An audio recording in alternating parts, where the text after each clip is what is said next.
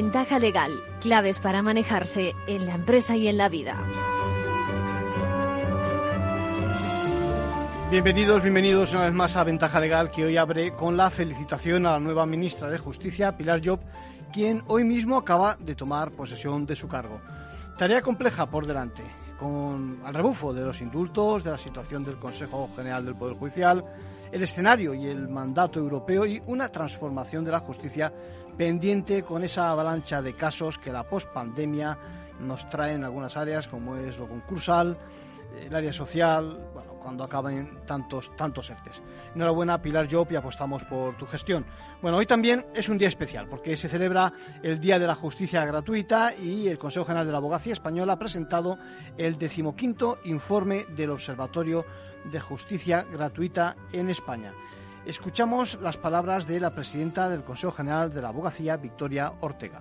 Creo que los hitos fundamentales para reseñar este año son, en primer lugar, el reconocimiento a los 45.000 compañeros y compañeras que prestan este servicio. Y este reconocimiento lo hemos hecho también en anteriores circunstancias con mayor motivo a día de hoy, puesto que se ha prestado este servicio en el tiempo de pandemia con las consecuencias que ello lleva consigo sí significar eh, una serie de datos, el número, el número de asistencias en 1.600.000. Sí es verdad que han disminuido sobre otros años, lo cual es absolutamente coherente con la parada durante un tiempo de la Administración de Justicia y además con, con otra, con otras serie de circunstancias. Señalo a este respecto la aplicación tecnológica, es decir, el tratamiento de los expedientes mediante expediente electrónico, que tiene también su importancia. La satisfacción de la ciudadanía que es quien es, en definitiva, la destinataria de toda la función que se lleva a cabo por abogadas y abogados. Bueno, luego ampliamos la noticia. Vamos a contar también con Antonio Morán, el presidente de la Comisión de Asistencia Jurídica Gratuita del propio Consejo. Bueno, en el informe, además, además de incluir todos los datos de 2020, encontramos esa encuesta, la asistencia jurídica gratuita en España, evaluación ciudadana, elaborada por Metroscopia, que cuenta con la valoración de, de, los ciudadanos precisamente de este servicio, junto con las recomendaciones del Comité de Expertos Independiente. Enseguida vamos con este tema, pero también quiero adelantar que vamos a contar con la visita de María Galván, actual directora de Auditoría Interna de la Mutualidad de la Abogacía, que ostenta la Subdirección General de Organización y Tecnología, que tiene como objetivo simplificar y digitalizar los procesos aunando eh, áreas de operaciones, tecnología, contabilidad, a cargo, por tanto, de la eh, transformación digital de la mutualidad de los profesionales del derecho, a quien le vamos a preguntar, por supuesto, sobre el plan estratégico 2018-2022 de la entidad. Y me gustaría también que pudiéramos seguir con esa guía que estamos completando en materia de crisis de pareja, de matrimonio, con el vicepresidente de CEMIN, la Confederación para el Mejor Interés del Menor, el también magistrado Ángel Luis Campo Izquierdo, y con la abogada Mercedes Vilanova. Bueno, anteriormente escuchamos cómo afecta al matrimonio, a la pareja, esa elección de los respectivos regímenes económicos. Y la semana pasada tratamos de, pues de la pareja, de hecho. ¿eh? Hoy quisiera precisamente que nos sumergiéramos en un momento muy delicado, exactamente cuando se avecina la crisis, la proximidad de la ruptura. ¿Qué hay que hacer en ese punto? ¿Eh? Bueno, nos lo preguntamos junto con el tema de la elección de los profesionales, letrados, por supuesto, más profesionales. Por ejemplo, hablamos de mediación, hablamos de terapias. ¿eh? Ya ven, no me dirán que Ventaja Legal no es un espacio de información y sobre todo de divulgación jurídica con vocación de servicio público. Pues vamos, vamos a recibir ya a nuestros compañeros de la abogacía.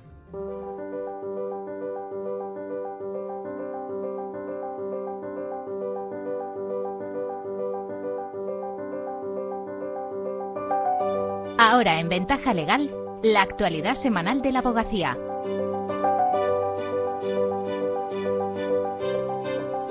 Bueno, como decía, hoy es un día especial para la abogacía, no digamos ya para la abogacía en su función de servicio público, como siempre, pero en específico en materia de justicia gratuita. Y por eso contamos con nosotros con Antonio Morán. ¿Cómo estás, Antonio?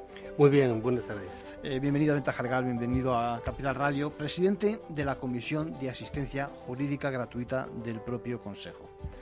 Bueno, eh, tarea complicada, ¿eh? Eh, representando a muchos compañeros, muchos, pero que muchos, 45.000 quizás. 45.000 exactamente, una tercera parte del censo de los abogados ejercientes de España. Que se traduce en que, además de los casos que llevamos, vamos a decirlo así, de privado, es decir, con clientes que llaman a nuestros despachos, también prestamos una asistencia pues eso, a aquellos que la necesitan más en este caso, ¿no? Efectivamente, eh, creo que debemos nuevamente aclarar, quizás ante todos los ciudadanos, que no existen abogados del turno de oficio. Lo que existimos somos abogados, abogados y abogadas que en el desempeño de nuestra profesión nos sumamos para llevar estos casos y supuestos de aquellas personas que no tienen medios económicos suficientes y que, por lo tanto, son acreedores del beneficio de justicia gratuita. Pero no existe en sí los llamados abogados del turno de oficio como un sector independiente. Sorprende las cifras, decía, y empezábamos por ahí, porque eh, acabamos de conocer ese informe, decíamos, del Observatorio de la Justicia Gratuita, eh, que es su decimoquinto año, ¿no? Es decir. Efectivamente. Eh, tenemos, yo creo que no solo la abogacía, la, suerte, sino el resto de los ciudadanos y administraciones públicas de poder contar con un seguimiento durante los últimos 15 años. Hasta tal punto es así que, si me permiten, la presentación que se ha hecho pública esta mañana del informe ha intervenido el profesor Toaria que hace siempre todos los años un estudio sociológico eh, mediante encuestas del conocimiento y satisfacción de los ciudadanos ante la justicia gratuita y destacaba que en ningún país de nuestro entorno europeo existe un acúmulo de datos tan seguido y tan pormenorizado como en España, lo cual siendo que nosotros lo tenemos habitualmente, no nos llama la atención, pero en países tan cercanos como Francia, Alemania o Italia les sorprende estos pormenorizados estudios. Parece mentira, estamos en definitiva dando, digamos, cuerpo a lo que la Constitución dice, es decir, que nadie se quede en una situación de indefensión. Efectivamente, en desarrollo del artículo famoso 25 que nos eh, garantiza la tutela judicial efectiva se encuentra el 119 que expresamente, sin ser uno de los derechos fundamentales, pero sí un contenido constitucional, se establece que la justicia será gratuita para aquellas personas que no dispongan de los medios económicos suficientes. Y eso solo se puede hacer y llevar a cabo a través no solo de los abogados y abogadas que voluntariamente se prestan a estos servicios, sino por la organización que por ley tenemos encomendados los colegios y el Consejo General de la Abogacía. En ventaja legal hemos eh, contado ya en varias ocasiones, en muchas ocasiones diría yo, con compañeros que prestan el servicio, eh, pero no está de más que expliquemos un poquito la dinámica, en qué consiste. Es decir, igual es de perogrullo, pero a mí me gusta que, que, divulguemos precisamente en qué consiste la Es decir, cuando alguien, digamos, que carece de algunos recursos, cuéntanos. En primer lugar, yo creo que habrá que distinguir, quizás para conocimiento de los ciudadanos, que hay dos, eh, dos focos fundamentales de actuación. Lo que es la asistencia letrada al detenido y la asistencia a las mujeres víctimas de violencia de género y, por otro lado, y muy unido quizás a lo anterior, lo que es la llevanza de los pleitos, lo que, lo que llamamos el turno de oficio. Eh, los ciudadanos tienen que saber, creo que en buena medida se conoce, que en toda España hay permanentemente las 24 horas del día abogados que están disponibles cuando hay un supuesto de detención y acuden en un plazo muy breve de tiempo a las dependencias policiales o judiciales para prestar ese asesoramiento al detenido e incluso a la mujer objeto de violencia de género. Dicho de otra forma, que siempre hay un jurista de guardia que nos puede asistir. Efectivamente. Y es significativo pensar que el día 24 de diciembre, el día de Nochebuena, el día 31 de diciembre, siempre tenemos allí a un buen número de abogados en toda España con el teléfono en la mano pendiente por si hay que hacer una asistencia. Y junto a esta labor de la asistencia al detenido y la asistencia y defensa de las mujeres objeto de violencia de género, luego están lo que es la llevanza y de procedimientos si una persona tiene cualquier tipo de problema, necesita que o se ve la necesidad de utilizar un abogado porque sospecha que tiene que ir a un procedimiento judicial, en todos los colegios de abogados hay un servicio de orientación jurídica, allí se le atenderá por parte de personal del colegio y de abogados que le orientarán para saber si el problema que tiene puede encauzarse a través de un procedimiento judicial y si es así, si su situación económica le permite pedir abogado y procurador por turno de oficio. Y eso es responsabilidad del colegio, que se le atiende, se le da esta información y a partir de ahí, si puede ser potencial beneficiario, el propio colegio le va demandando documentación para acreditarlo. Al final todo cuesta. Los letrados también tenemos que cobrar. y al final, eh, ¿cuál es la forma por la que se financia el procedimiento?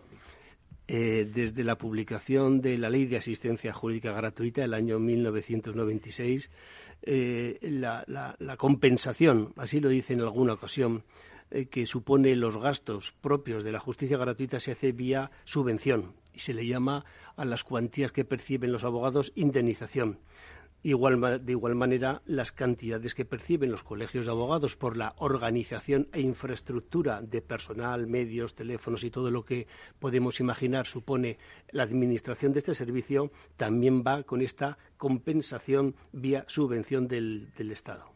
Al final, eh, decía, eh, el letrado eh, cobra y ese cobro me consta que es una lucha permanente. Es decir, siempre decimos, me podía ser más. ¿eh? Efectivamente. Igual no está, digamos, eh, acorde con lo que es el precio de, mercado de la calle, ¿no?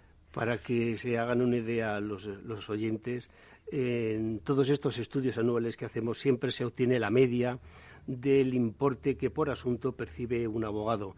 En el año 2020 la media era de 153,14 euros por asunto. Obviamente habrá algunas intervenciones con menos compensación, otras con más, pero nos podemos hacer una idea que por 153,14 euros llevar un procedimiento judicial que puede llevarnos sin mucha complicación un año de tiempo con las correspondientes intervenciones en tribunales y redacción de escritos y demás, pues creo que se puede decir con toda tranquilidad que la compensación económica es baja, no, menos que baja.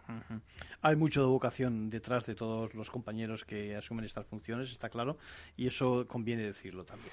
¿eh? quizás uno de los datos para que se aprecie esta vocación es atacar el, mito, la leyenda urbana de que la justicia gratuita la, soportan abogados, noveles y con poca experiencia, para, para que se evidencie que es algo vocacional eh, los estudios anuales que vamos haciendo determinan que la edad media del abogado o abogada que, lleva, que se inscribe a llevar asuntos de justicia gratuita está alrededor de 43 años, con 15 años de experiencia profesional de media, lo cual supone que, evidentemente, un profesional a esas alturas tiene ya una clientela más o menos consolidada y que si se mantiene en la asistencia jurídica gratuita es por vocación, por, ese impulso que tenemos cada profesional en nuestra materia, me da igual médico que periodista que abogado, que no solo tenemos la profesión para ganarnos la vida, sino muy especialmente porque nos gusta y porque creemos en ella. Eh, he leído en alguna parte que la repercusión que tenemos, digamos, de, eso, de esa inversión, déjame que le llame así, En, en, estas defensas públicas es eh, muy pequeña, incluso se está reduciendo, ¿no? Eh, creo que he oído algo así como 6, 5 euros, ¿cómo es? Cuéntanos. Efectivamente.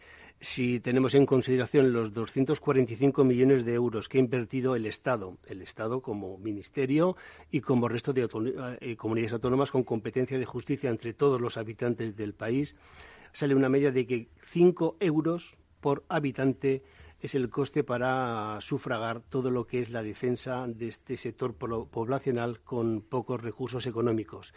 Esta, media de 5 euros en concreto con 13 céntimos se ve reducida porque el año pasado sobrepasaban ligeramente los 6 euros por habitante. Podemos decir que no es un coste elevado por ciudadano para mantener eh, 1.600.000 intervenciones y pleitos llevados en el año pasado. 1.600.000 intervenciones, se dice rápido. Sí, eh, déjame que te pregunte una cosa. Eh, me interesa mucho eh, que hablemos un poco de la ley. La ley está ya caduca, ¿no? Son muchos años. Sí. cuéntanos, me imagino que necesita un retoque. Dentro de decir que normalmente todos los que nos dedicamos al mundo del derecho no somos muy partidarios de cambiar las leyes. Queremos que haya estabilidad para que haya un conocimiento generalizado no solo entre los profesionales, sino también entre los ciudadanos y entre la sociedad y la consecuente interpretación que los tribunales hacen a las leyes. Pues dicho esto, aun siendo todos partidarios de la estabilidad en el sistema normativo, Eh, la asistencia jurídica gratuita es una materia que está muy entroncada, muy unida a lo que es el devenir de la modificación social. Y por lo tanto, esta ley, que es del año 96, necesitaba no solo alguna reforma, sino incluso quizás una nueva redacción de la ley. Si nos vamos fijando en estos años de vida, se han hecho numerosas modificaciones que al final lo que generan cuando una ley se le modifica en varias ocasiones eh, ciertas contradicciones o al menos que no encajan todas las piezas del puzzle. Por eso desde la abogacía reclamábamos que se hiciese una nueva ley de asistencia jurídica gratuita con criterios más actualizados a lo que es la demanda social y la situación de la sociedad. Hay normas que quizás por su vocación y por su destino son más proclives a que sean sustituidas o reformadas que otras donde sí que se es eh, reclamable una estabilidad, como las, grandes leyes procesales o las que regulan los derechos y libertades públicas, esas no pueden estar cambiándose permanentemente. Pero eh, una materia como esta sí que precisa su actualización conforme a las exigencias sociales y también, por, qué no decirlo, las exigencias judiciales, esto es, al funcionamiento que van llevando los tribunales de justicia en los últimos años. Eh, está claro, porque es que además eh, la, sociedad se, se adapta también a los tiempos. Yo leía también eh, la cantidad de eh, asistencias que se solicitan por vía de internet y demás, ¿no? Expedientes que son, no sé si llamar electrónicos, ¿no? Pero mucha gente se adhiere al sistema a través de la web. Es fundamental esta herramienta. Sí, por un lado, eh, y la pandemia lo hizo evidente. Ahora hablaremos de la pandemia. Sí, que la, intervención de, de, los letrados e incluso de los ciudadanos ante los tribunales eh, no había más remedio en ciertos momentos que hacerla por estos medios telemáticos. Eh, y he de decir que, aunque sea una vía que ha sido imprescindible y que sospechamos que durante un tiempo pues, va a tener que utilizarse, en principio la abogacía no está muy conforme con que se generalice de, de forma indiscriminada las intervenciones telemáticas. La presencia de las partes ante un tribunal, ante el juez y la intervención directa creemos que es fundamental. Pero con independencia de eso, lo que sí que se ha dado algunos pasos en alguna comunidad autónoma es la digitalización de los expedientes judiciales. Esto es, intentar acabar con los expedientes en papel.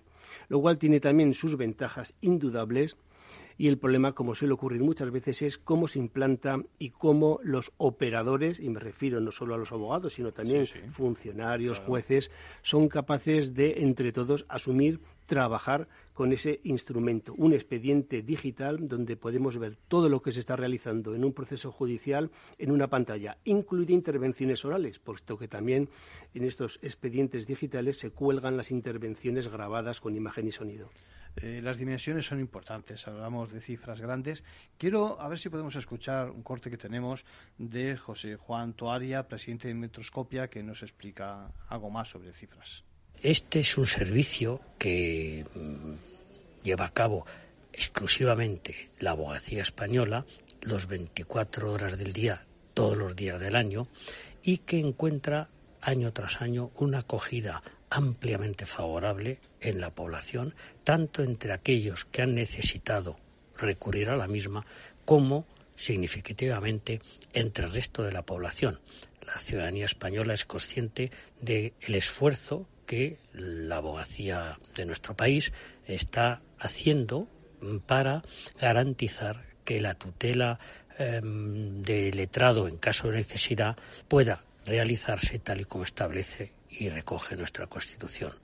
La práctica totalidad de los españoles, el 98%, considera que quienes carezcan de recursos económicos tienen derecho a contar con asistencia gratuita de un abogado o de una abogada cuando la requieran. Al mismo tiempo hay un importante, muy importante porcentaje, 80%, que sabe que este deseo que expresan se encuentra ya de hecho recogido en nuestra Constitución. Con todo, la mayoría de los españoles considera que la asistencia jurídica gratuita no está en nuestro país todo lo valorada que merecería dada la importante labor que realiza. Se trata, por otra parte, de un servicio muy bien evaluado. Dos de cada tres españoles tienen una opinión favorable sobre su actual organización y funcionamiento. Eh, Antonio, contamos eh, o vamos hacia el establecimiento de un Consejo Estatal de Asistencia Jurídica Gratuita eh, más eficaz, quizás? Cuéntanos. Sí, en el reglamento recientemente aprobado de justicia gratuita, en desarrollo de la ley, se ha contemplado la creación y ya se ha constituido del llamado Consejo Estatal de Asistencia Jurídica Gratuita, que es un órgano asesor y de coordinación en el cual están representados no solo el Ministerio de Justicia, sino todas las comunidades autónomas con competencias en esta materia y también está la abogacía y la procura y es un órgano que se estaba demandando por muchos sectores, la abogacía los primeros, para coordinar todos los criterios de las diferentes comisiones provinciales de justicia gratuita. No podemos olvidar que quien reconoce o no el beneficio de justicia gratuita es la Administración Pública. Los colegios de abogados tramitamos los expedientes, pero es un órgano de la Administración de carácter provincial o insular la que aprueba o no este, la concesión de este beneficio. Simplemente este dato y ponernos de acuerdo cómo interpretar interpretar las ochenta y tantas comisiones provinciales que pueda existir en España, creo que merece la pena el esfuerzo para poder mantener este órgano y plantear allí todas las dudas que podamos tener. Tenemos apenas un minuto. No me quiero. Hay muchos temas que te preguntaría. ¿eh? Me interesaría mucho. No me quiero olvidar de los compañeros eh, y la labor en la pandemia. ¿eh? Yo creo que hay que hay que, yo que sé, alabar su, su, su esfuerzo, el esfuerzo extra durante este tiempo.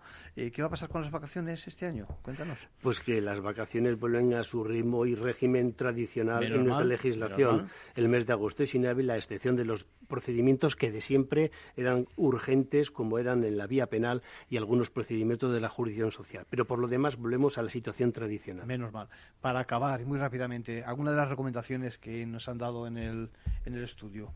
Pues, los expertos. Eh, concluyo con su intervención. El reconocimiento que hacen los expertos por la, la, excelente labor realizada por los abogados durante la pandemia, con un esfuerzo y riesgo personal, pues también de consideración.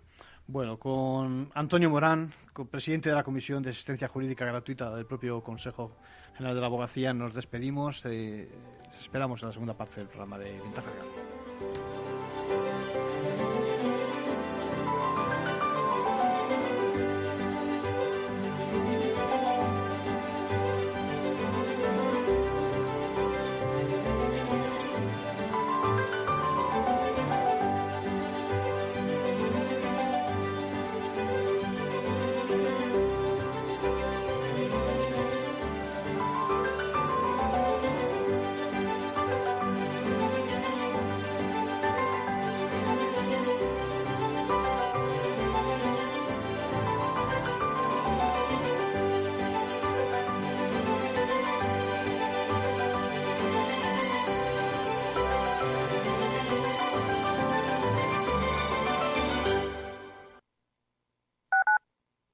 Tu radio en Madrid 105.7, Capital Radio. Memorízalo en tu coche. Disfruta de la mejor cocina gallega en Montes de Galicia. Todo un clásico moderno en el barrio de Salamanca. Disfruta de la variada dieta atlántica, de las mejores carnes y pescados tratados con respeto y transparencia y regados con una de las mejores bodegas de la zona. En grupo, en familia o en pareja, Montes de Galicia te ofrece el espacio perfecto en cada ocasión. Información, análisis, previsiones, recomendaciones, todo lo que necesitas saber para tomar tus decisiones de inversión en Mercado Abierto, de 4 a 7 de la tarde con Rocío Arbiza, Capital Radio.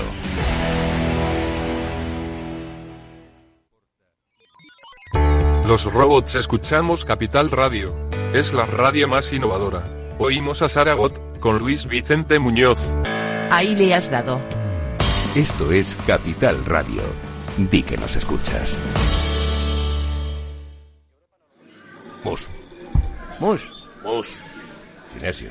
Te toca, Sinesio. ¿Qué pasa? Oye, Sinesio, ¿no? ¿Qué, ¿Qué te pasa a ti? Que te veo muy onnubilado, que no te veía yo así de ausente desde que te prometiste con la maruja. Si es que tengo un aparato que me resuelve todas las dudas, estoy a la última en los mercados. Anda, mira, ya está Sinesio con sus inventos. Sinesio el ingeniero. Atiende, Paco. Mira lo que he descubierto. Alexa, ponme Capital Radio, maja. Te damos la bienvenida a Capital Radio. Puedes escuchar la señal en directo o nuestros mejores audios en formato podcast.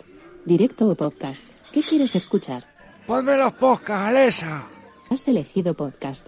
Vas a escuchar Las noticias de Capital Radio. Con esto, Paco, vamos a echar el órdago a los mercados.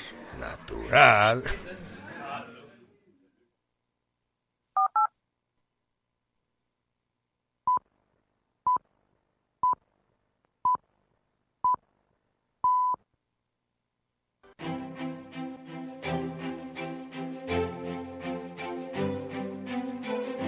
Ventaja legal define tu futuro con mutualidad de la abogacía.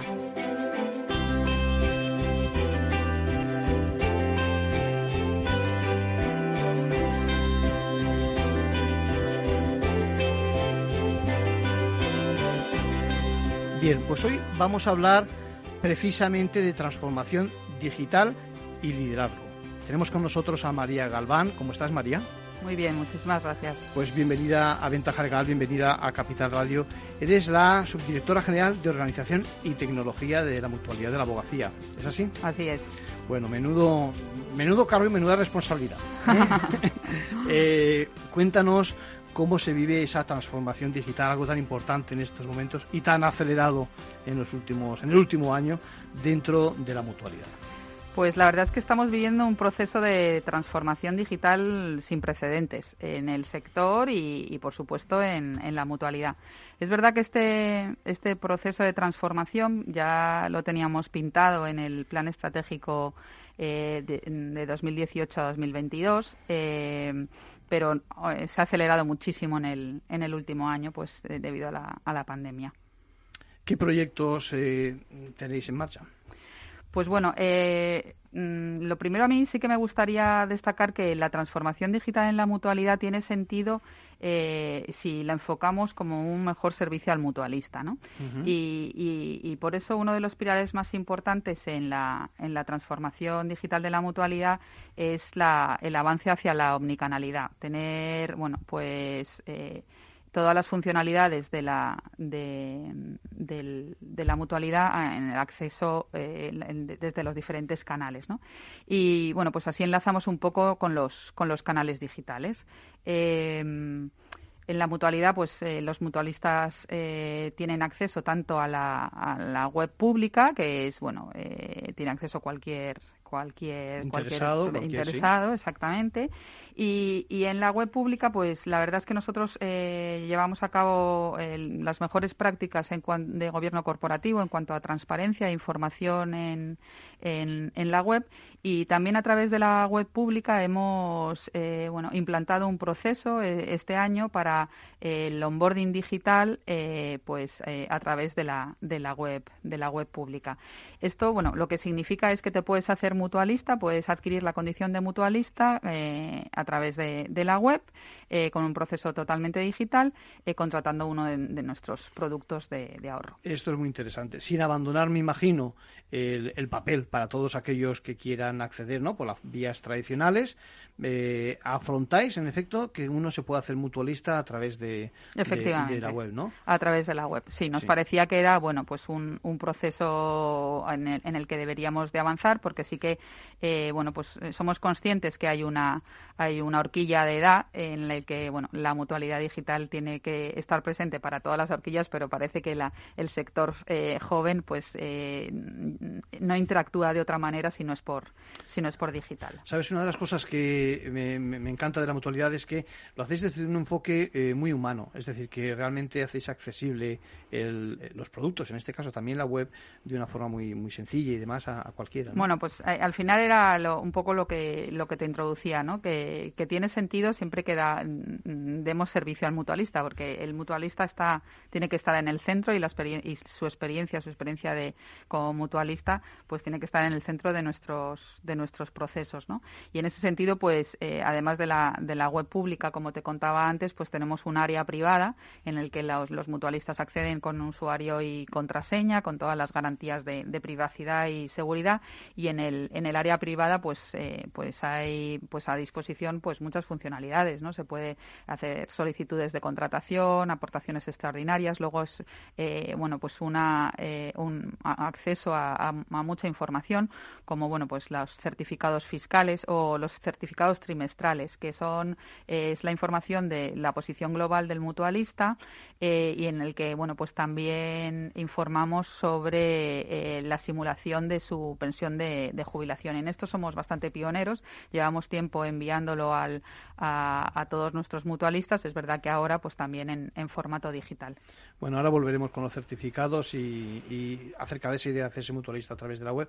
Eh, háblame de algunos procedimientos, algunos procesos de robotización que estáis haciendo, ¿no? Internamente, que estáis afrontando también. Sí, sí, efectivamente. La, transformación digital tiene una, eh, o la mutualidad digital tiene una vertiente de impacto eh, directo externo a los mutualistas, pero también lo entendemos como una vertiente interna en cuanto a la transformación de los procesos, de los procesos internos que eh, finalmente redunda también en la en el en, bueno pues en la rapidez o en la eficiencia de, los procesos y por lo tanto en el mutualista pero sí que pues estamos analizando todos los procesos eh, repetitivos y susceptibles de automatización y, estamos en un, proyecto de, robotización de RPA de, todos los procesos que podemos automatizar para mejorar la eficiencia de, los mismos. Eh, Sabes, María, hay, mi experiencia es que todos estos estos procedimientos, estas transformaciones, se pueden enfocar así a grosso modo de dos formas. O una de una forma muy fría y, poco dirigida, como decías, a, a, los clientes, o, precisamente dirigida a los clientes y además con una idea de liderazgo, con una idea de, no sé, eh, vais por ahí vosotros, por lo que estoy viendo. Sí, ¿eh? bueno, eh, realmente es que mm, nuestra idea es que la, la transformación eh, no es solo tecnología, ¿no? La, la tecnología es condición necesaria, pero no suficiente. Y creemos que la transformación, eh, a la transformación digital se llega a través de, la tecnología, sí, pero también del talento, ¿no? Entonces, bueno, pues ahí sí que eh, yo creo, pues en el, en el liderazgo, en el concepto de, liderazgo virtuoso, ¿no? Que, bueno, al final tanto en el liderazgo tradicional como en el liderazgo, liderazgo digital, eh, los, los líderes eh, eh, tienen que formar su carácter, ¿no? Y al final el carácter es moldeable y el carácter se ejercita a través de las, de las virtudes, ¿no? Y, un líder consigue ser coherente, consigue ser auténtico y consigue tener un equilibrio en su vida, pues a través de, pues, del ejercicio al final de las virtudes clásicas, pues lo que hablamos de pues de, de, la fortaleza, de, de, la justicia, de la humildad, ¿no? Bueno, pues las virtudes de ya, Aristóteles Los, los ponía encima de la mesa, ¿no? O la prudencia, ¿no? Eh, en ese sentido, pues sí que, bueno, yo considero que la humildad es una de las principales virtudes de, un líder, eh, porque creo que sí que crea la confianza y la confianza es la base del, del trabajo en equipo. Y, y, bueno, yo creo que el líder del siglo XXI y el líder de, que, tiene que hacer esa, esta transformación y esta transformación digital, pues mm, yo creo que, que nos piden que seamos eh, pues mucho más auténticos, ¿no? y que esa que al final la inteligencia emocional la, la tenemos que trabajar, la tenemos que trabajar mucho y, y, bueno, pues al final el, el, líder digital pues tiene que tener esas soft skills, ¿no? De, de, las que se hablan, pues, pues muy desarrolladas, ¿no? Tiene que tiene que hacer que las cosas pasen, tiene, no sé, tiene que entusiasmar a su equipo, ¿no?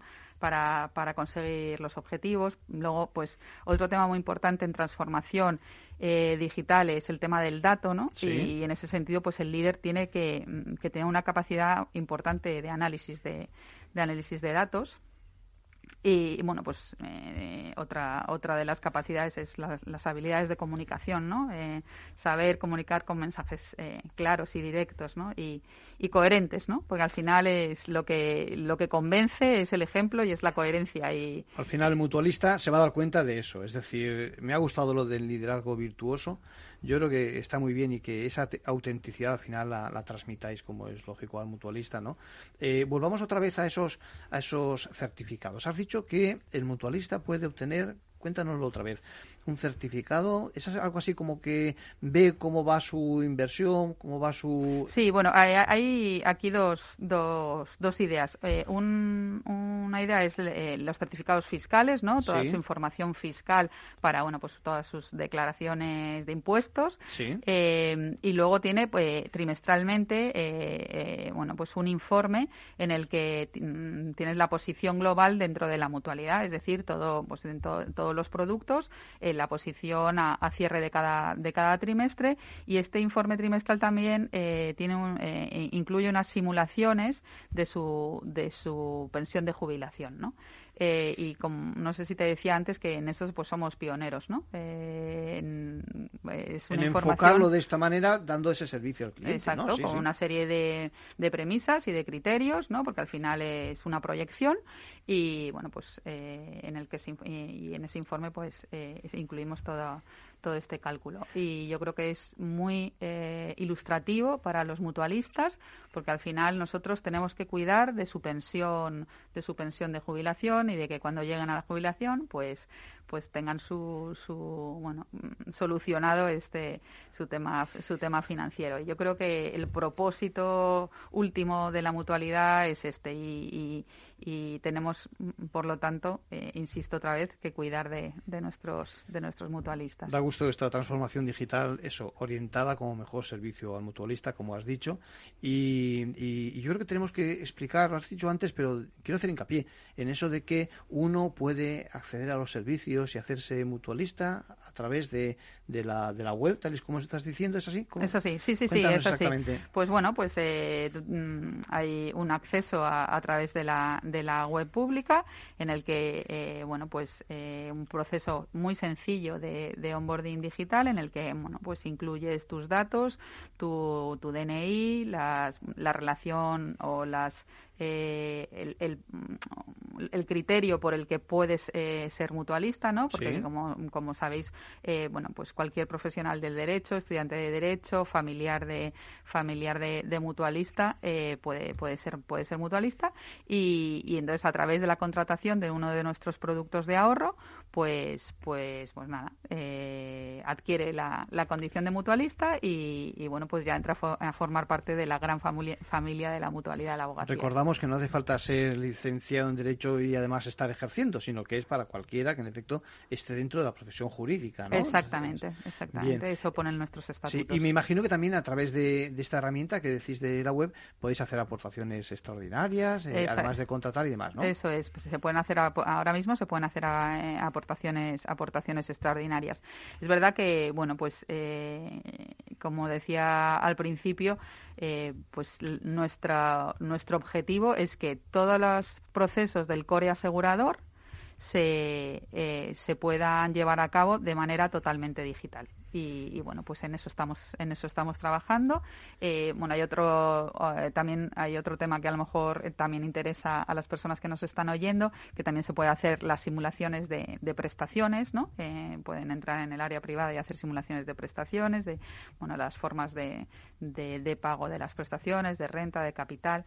Y bueno pues pues bueno, mm, lo importante es dar servicio y que las funcionalidades estén accesibles a los, a los mutualistas. Eh, María Galván, gracias por darnos ese enfoque tan constructivo, eh, eso de un plan estratégico que nos, nos entusiasma, ¿eh? desde, desde el talento, desde el liderazgo, como estás diciendo, desde ese concepto de, de lo digital y de lo virtuoso que nos escucha todos los días.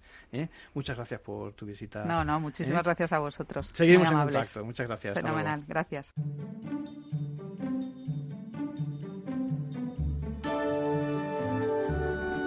Bueno, y tenemos todavía unos minutos para esa guía que decíamos en materia de crisis de pareja, de matrimonio, y, estamos en el punto en el que hay que elegir a profesionales, a letrados, hay que hablar de mediación, de terapias, de, psicólogos. Bueno, eh, la proximidad de la ruptura es lo que manda y lo vamos a, escuchar de la mano de Ángel Luis Campo Izquierdo, magistrado, y Mercedes García Vilanova, abogada.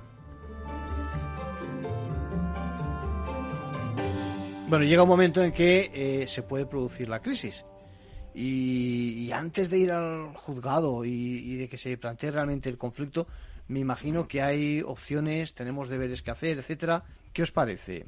Vamos a ver, lo que hay que hacer cuando se avecina esa crisis o ya ha estallado la crisis es tener, tener mucha calma y saber primero qué es lo que queremos. Si queremos recuperar la pareja, es decir, que sigamos viviendo como pareja, o lo que queremos es romperla y establecer las consecuencias de esa ruptura, porque depende de la decisión que tomemos, habrá que ir por una vía o por otra.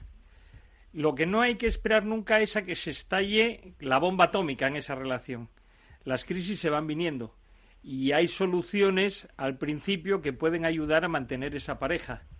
Entonces, no guardar silencio, no esconder las cosas, no ocultarlo, no aguantar, como se suele decir, por los hijos, no aguantar porque es que necesito el dinero del otro, porque todos esos tiempos de espera al final se pagan muy caros que comparto totalmente lo que dice Ángel. Es decir, es cierto que hay muchas parejas que esa, esa crisis la van viendo venir y no toman medidas. Y ellos mismos son conscientes de que las cosas van mal. También es cierto que depende, porque, en fin, sabes que hay muchos estilos de pareja. Es decir, hay parejas que se comunican bien, que se, en fin, se comportan, negocian entre ellos, incluso si es necesario, pero luego hay otras parejas que son eh, como más pasionales, ¿eh? sus discusiones son a base de broncas, insultos, eh, reconciliaciones luego a, tope y, lo llevan de otra manera. Y luego hay esos otros que son, digamos, los editadores, ¿no? Esos que, que no discuten nunca, pero que llega un momento en que van haciendo esas vidas paralelas, en que ya pues tienen actividades diferentes, tienen amigos distintos.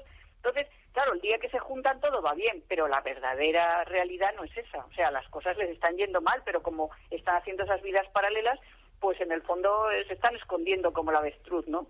Y entonces ahí es cuando, cuando, cuando fracasan. Seguramente muchos estarán preguntando si existe motivos legales como para que se pueda acudir en estos momentos a un modelo de, de ruptura, de separación, de divorcio, de lo que fuera. ¿Qué os parece? No, gracias a Dios se ha pasado de un sistema culpabilístico que, si no me viene mal la memoria, estuvo en vigor hasta el 2015. Mercedes seguro que tiene más datos, yo mi memoria va fallando. se ha pasado a un sistema objetivo. Es decir, igual que tú te casas y no te piden que acredites el porqué, hoy en día, si quieres divorciarte, puedes y no justificar la causa. Solo te piden un requisito temporal. Y es que haya pasado más de tres meses desde que hayas contraído matrimonio. Y no hay que justificarlo. Otra cosa es si es recomendable, si se pueden obtener ventajas, alegando la causa de por qué me divorcio o separo. Pero eso ya es otra cuestión. Efectivamente, eh, ahora eh, cualquiera puede separarse, o sea, a nadie lo puedes obligar a estar en pareja, no es como antes.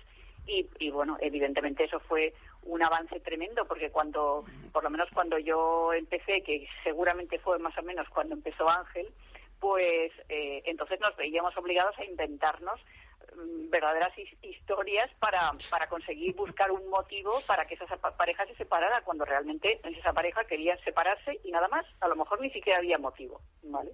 Pero luego otra cuestión diferente es que muchas personas intentan hoy en día buscar esa causa porque creen que es necesaria y de ahí el tema, por ejemplo, que es el más el más manido, pero el que más vemos en los despachos, que es el de las infidelidades porque te digo yo, Arcadio, que hay un porcentaje altísimo de separaciones por infidelidad. Entonces, ¿qué ocurre? Que el que, el que digamos, la víctima, para entendernos, de infidelidad, eh, busca un poco, no te digo venganza, pero sí un resarcimiento, ¿no? Y entonces quiere que en las demandas los abogados pongamos que ha ocurrido esa infidelidad y que ha sido de tal manera y tal.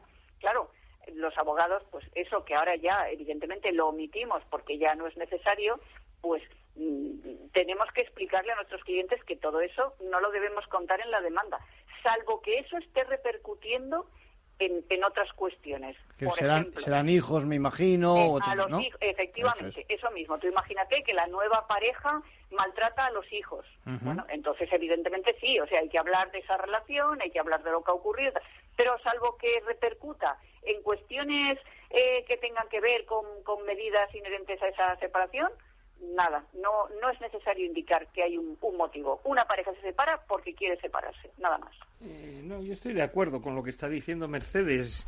Y sobre todo a la hora de relacionar un poco, cuando ya la crisis es inevitable, yo creo que no hay que poner parches y justificar es que vamos a alargar la crisis hasta que demos el paso definitivo, muchas veces por los hijos. Un error que se comete garrafal es intentar arreglar una crisis de pareja teniendo un hijo, porque eso es apagar un fuego con gasolina. Eso es tremendo, que se haga eso y además el resultado lo vemos continuamente en los juzgados, que si había un problema de gravedad 50 lo has puesto en gravedad 100. Entonces, eso hay que tenerlo en cuenta. Luego, lo que te decía antes de si una vez que nos enfrentamos a la crisis, si queremos solucionar la pareja y mantenernos juntos, hay que acudir a terapia. Si queremos ya romper la pareja y regular las consecuencias de esa ruptura, hay que ir a diversos caminos, que son las soluciones alternativas del conflicto sin hacer un juicio contencioso de enfrentamiento entre las partes o de acudir al proceso. Pero lo que debemos tener muy claro hoy en día, porque se empieza a hablar un poco de mediación, aunque se hace muy poco en España, es que terapia y mediación son dos cosas distintas. La terapia es para arreglar la pareja, la mediación es para intentar regular las consecuencias de la ruptura. Otra cosa como dice gente entendida la mediación, es que como consecuencia de la mediación indirectamente se arregla la pareja. Bienvenido sea. Pero el fin de la mediación no es arreglar la pareja. ¿eh? Muy interesante, muy interesante eso de la terapia. Yo creo que teníamos que aclararlo, ¿no? Porque mm. Yo creo que más allá de lo que se ve en las películas que no son generalmente españolas, es una, no, yo no diría una alternativa por lo que estás diciendo, es mm. una fórmula para, no sé si, atemperar un poquito los ánimos, ¿no? Y eh, digamos que delimita un poco, precisa un poco eh, sobre qué es la terapia. Yo creo que tenemos que dar una, una idea clara de lo que es la terapia. La terapia es para rehabilitar la pareja. Es decir, con la terapia lo que queremos intentar es que la pareja siga adelante en cordialidad, mm. superando esa crisis y volver a, los, a las épocas felices. Entonces, la terapia no es para temperar y ver cómo hacemos luego el divorcio o la separación. No, no. es para evitar, no, no, es para evitar la separación y el divorcio. Vale, vale, es una alternativa entonces, sí, sí. No, no, no es una alternativa, ah, es no romper la pareja. Prefiero una alternativa, a, ver, una opción antes de romper el matrimonio o la pareja. Luego, si queremos ir a separación y divorcio, tenemos esas vías. Las soluciones alternativas del conflicto que mitigan la conflictividad y la agresividad entre las partes o ya el proceso judicial que a veces es una guerra encarnizada entre las partes. Eh, yo te añadiría una cosa, fíjate, por una parte efectivamente están esas terapias de pareja para recuperarla, para recuperar esa pareja y que, no se separen, pero luego eh, eh, los terapeutas también intervienen como apoyo psicológico a la pareja que se está separando, porque muchas personas salen muy tocadas de esta ruptura. Y para poder afrontar esa nueva situación e incluso el procedimiento judicial necesitan apoyo psicológico, con lo cual no es extraño encontrarnos parejas que están asistiendo a profesionales, pues normalmente psicólogos, que les están ayudando a superar eh, e-, esa situación y no es una terapia para, para recuperar la pareja, es simplemente como un refuerzo psicológico al que están yendo incluso, fíjate, los hijos, porque muchas veces en todas estas cuestiones los hijos salen muy tocados, muy tocados y necesitan ese apoyo psicológico para poder superar la, el, proceso. Y una cosa que antes te quería comentar, eh, las parejas, em, hemos dicho hace un momento que em, eh, bueno, deben, o sea, no, pueden oponerse a, la separación o al divorcio, pero ahora mm, te planteo yo, ¿qué ocurre con esa persona que viene al despacho y te dice, no, es que yo no quiero divorciarme, y a lo mejor te lo plantea simplemente por motivos religiosos. Y dice, no, es que yo no quiero divorciarme, y, y te obliga en el procedimiento judicial a oponerte por motivos religiosos. Que bueno, pues lo mismo que hemos explicado hace un momento. Hay que decirles que tampoco cabe esa oposición, es decir, esa demanda la van a desestimar.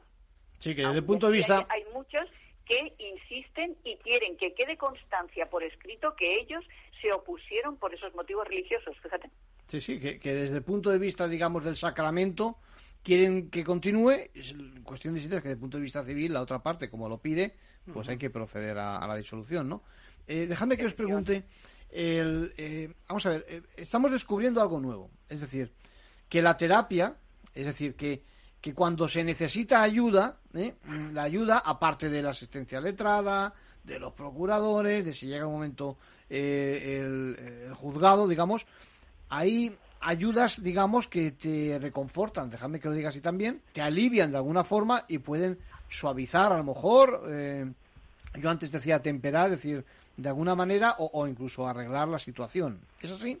Sí, y lo traes muy bien a reglón de todo lo que estamos hablando, porque una de las consecuencias por lo menos desde mi punto de vista como profesional que llevo años trabajando en esto, de todas estas situaciones violentas que estamos viendo día a día en los medios de comunicación, es que ni se tramita ni se asume bien la separación. Esto es muy interesante. Entonces, si tú te divorcias y no asumes ese nuevo estado civil tuyo de divorciado o de separado, porque, como decía Mercedes, o no te quieres separar o no asumes que la otra pareja puede rehacer su vida, ese divorcio va a llevar consecuencias negativas durante mucho tiempo. Entonces, alguien experto tiene que ayudarte a superar esa ruptura. Ese duelo que genera toda separación y divorcio. Ahora, a mí me, trae un poco a colación lo de despedidas de soltero, celebración de bodas, pues yo ya he visto restaurantes que te ponen celebraciones de divorcio y separaciones. Entonces, esas alegrías que para unos conlleva el divorcio, por desgracia para muchos es un duelo que hay que superar. Es algo trágico, evidentemente. y ahí sí que la terapia es esencial, como dice Mercedes. Sí, que como se haga más grande puede acabar en esas barbaridades pues que estamos viendo y que, y que son, vamos. Eh, Mercedes, ¿qué te parece? Pues que eh, la sensación de abandono ayer para algunas personas eh, es muy costosa de dejar. Y, y, claro, como se sienten, sobre todo el que es abandonado, ¿sabes? El que es dejado por el otro, se siente muy mal y, y le cuesta mucho y es un duelo muy largo y a lo mejor eso repercute negativamente en el procedimiento judicial, porque digamos que uno está yendo más rápido que el otro. Eh, uno ha procesado ya mentalmente lo que quiere, ya sabe que quiere eh, esa ruptura, ya a lo mejor tiene hasta incluso una nueva pareja, no le importa ir a un nuevo domicilio y sin embargo la otra persona lleva otros tiempos y va más lento. Y entonces al ir más lento eh, incluso se dificulta la negociación, la mediación o cualquier eh, tipo de, de, de, fórmula que se esté empleando, porque esa persona está, digamos, en unos tramos más, más abajo. De ahí el que, fue, el que sea necesario en muchas ocasiones ese apoyo psicológico para poder nivelar la situación de ambos, porque esto es una cuestión de aceptación. Entonces, mm, es, es necesario que, que, que, ambas partes estén a un nivel similar para poder, para poder avanzar. Aparte de eso que dice Mercedes, muy acertado, de esa sensación de abandono, hay dos posturas que es las celopatías, que no se superan fácilmente y llegan a ser enfermizas, y el sentimiento malentendido de propiedad, que la pareja es mía y no puede estar con otro. Y eso es muy difícil de superar solo. Entonces, por eso tienes que ir a profesionales. Si podemos meter o lo dejamos otro es insistir en lo de profesionales. Cuando damos ese paso de enfrentarnos a una crisis, olvidémonos de los consejos del españolito de a pie. Esto lo vamos a tratar en otro momento porque yo creo que es fundamental. Me habéis incorporado un concepto que yo creo que es muy interesante, el concepto del duelo, es decir, mm. que, le, llamemos de alguna forma es también importante ¿eh? para que se identifique. A ver, otro tema, os hago otro tema. ¿Diríais que hay que hacer algunos deberes una vez que uno, vamos a decirlo así, considera que aquello no se puede arreglar? Es decir, pues a mí se me ocurre el deber de eh, obtener asistencia letrada.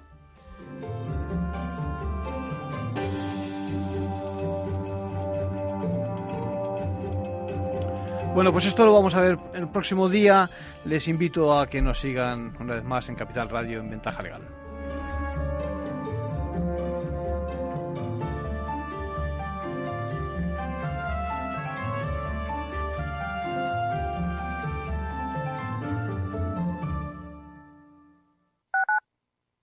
Escuchas Capital Radio, Madrid 105.7, la radio de los líderes. En el restaurante Gaztelubides somos rigurosos con la selección del producto para crear recetas imaginativas que acompañamos de una bodega generosa y brillante y de nuestra magnífica terraza durante todo el año. Restaurante Gaztelubide, carretera de La Coruña, kilómetro 12200, La Florida. Teléfono 91 372 8544. Una recomendación del programa gastronómico Mesa y Descanso.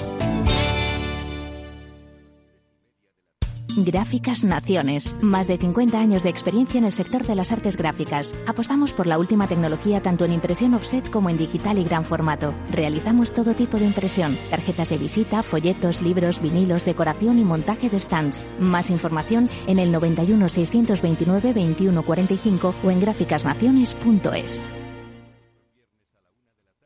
Esto te estás perdiendo si no escuchas a Luis Vicente Muñoz en Capital, La Bolsa y la Vida. Xavier Ferraz, profesor de ESADE. La COVID eh, ha sido una especie de máquina del tiempo, ¿no? Nos ha situado no en 2021, sino en 2031 a nivel de, digitalización. Lo que tenía que haber pasado pues en 10 años eh, ha pasado en 10 meses. No te confundas. Capital, la bolsa y la vida con Luis Vicente Muñoz, el original.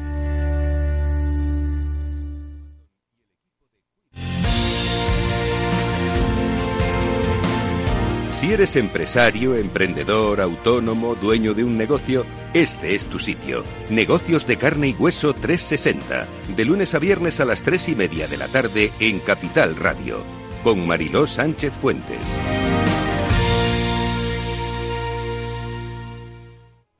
Para personas inquietas, Capital Radio.